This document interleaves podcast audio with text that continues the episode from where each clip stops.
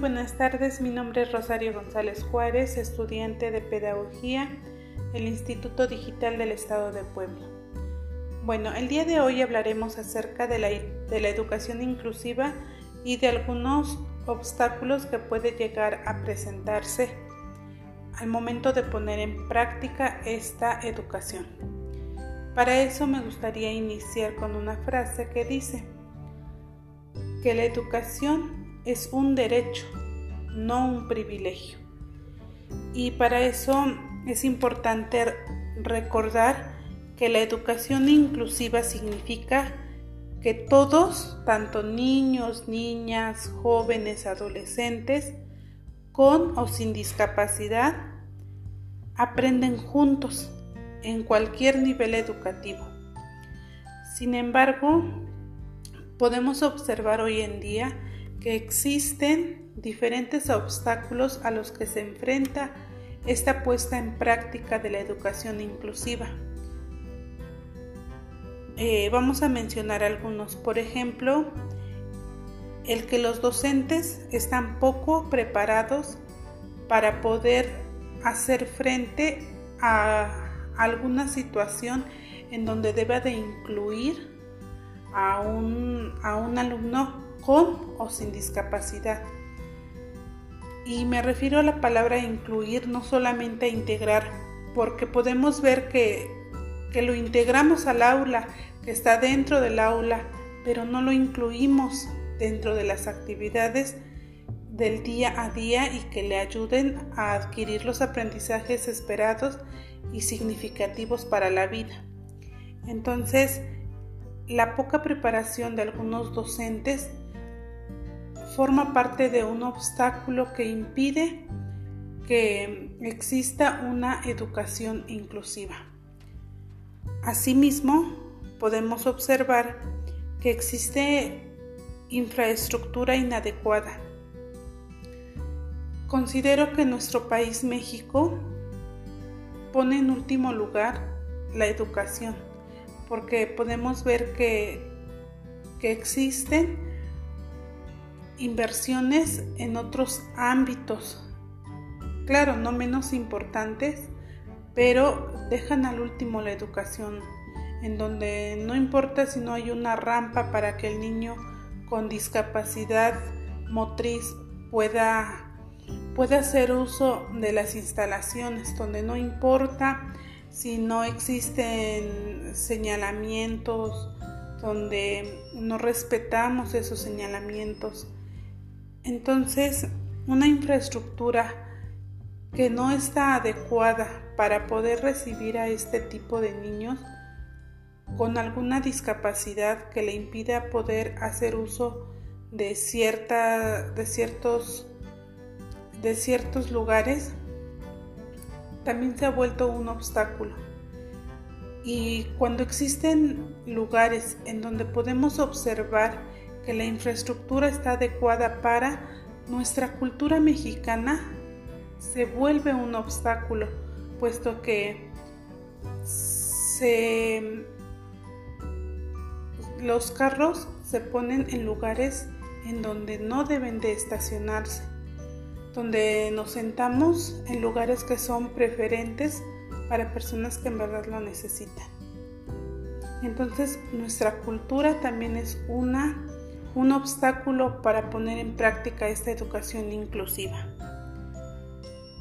También podemos ver un lenguaje que siempre usamos de manera despectiva, de manera burlesca, de manera de compasión hacia personas con alguna discapacidad podemos observar que, siempre decimos, ay, va el cieguito, el que no ve, el invidente, cuando en realidad debemos de decir que es una persona con discapacidad visual.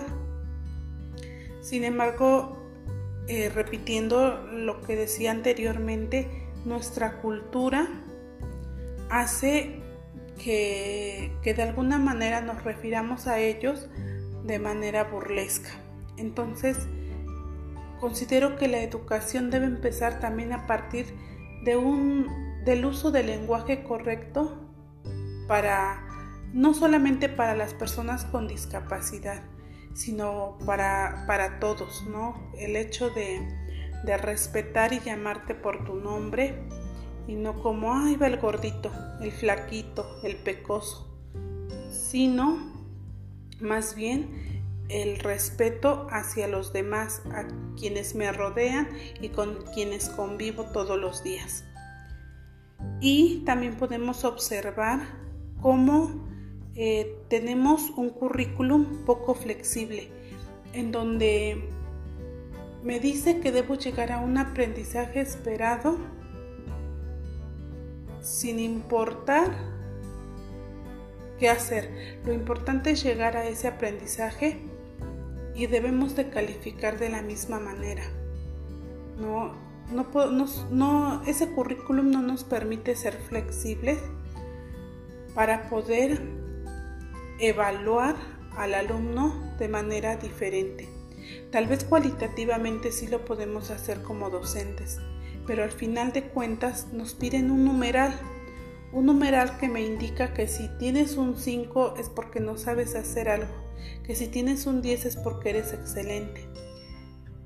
Pero ¿cómo puedo evaluar entonces o cómo puedo ser inclusiva cuando existen niños que no, eh, que no pueden realizar alguna actividad porque tienen un impedimento físico? o mental.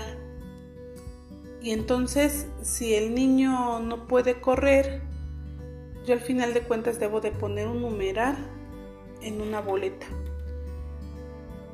Sin embargo, considero que como docentes debemos de buscar aquellas estrategias, aquellas adecuaciones curriculares que nos permitan poder valorar de una manera diferente a todos los niños y que todos los niños logren un aprendizaje significativo para la vida, porque al final de cuentas educamos para eso, para la vida.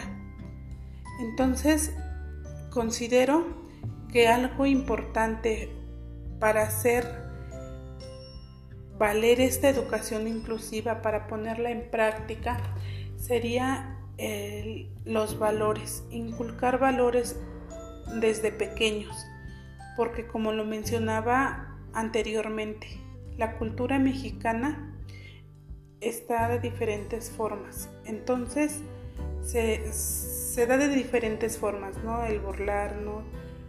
Obviamente también somos solidarios, pero yo considero que debemos de rescatar todos esos valores importantes para poder generar una verdadera inclusión tanto en el aula como en nuestra vida diaria. No solamente en nuestro aula, sino en nuestra vida diaria. Y lo importante es empezar desde, desde nosotros mismos, empezar yo como docente, qué estoy haciendo en mi aula y a partir de ahí empezar a, a modificar conductas y a, a inculcar pequeños valores en mis alumnos y sobre todo en mí a partir de mi ejemplo. Eso sería todo. Muchas gracias.